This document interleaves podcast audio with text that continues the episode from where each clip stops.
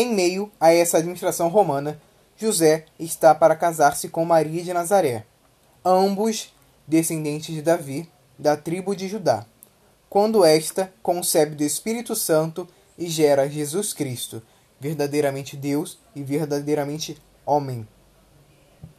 Jesus cresce, prega a sua mensagem, mas desagrada parte da comunidade judaica e por isso é condenado à morte na crucificação por Pôncio Pilatos, o governador romano da Judéia. Após a ressurreição de Jesus e a descida do fogo de Pentecostes, seus apóstolos levam a mensagem evangélica para todo o mundo. Porém, enquanto o cristianismo crescia, os judeus se revoltavam contra o domínio romano em Jerusalém. O imperador romano olha para a rebelião judaica e ri. Ele, Tito, vai a Jerusalém com suas tropas, cerca a cidade, a ganha e, para humilhar os judeus, destrói novamente o Templo de Salomão no ano 70 depois de Cristo.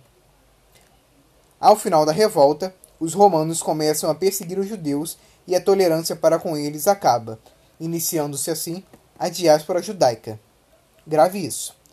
Com isso, o povo judeu se pulveriza pela Europa, Oriente Médio e África e acaba terminando a história do povo de Israel. Ou não.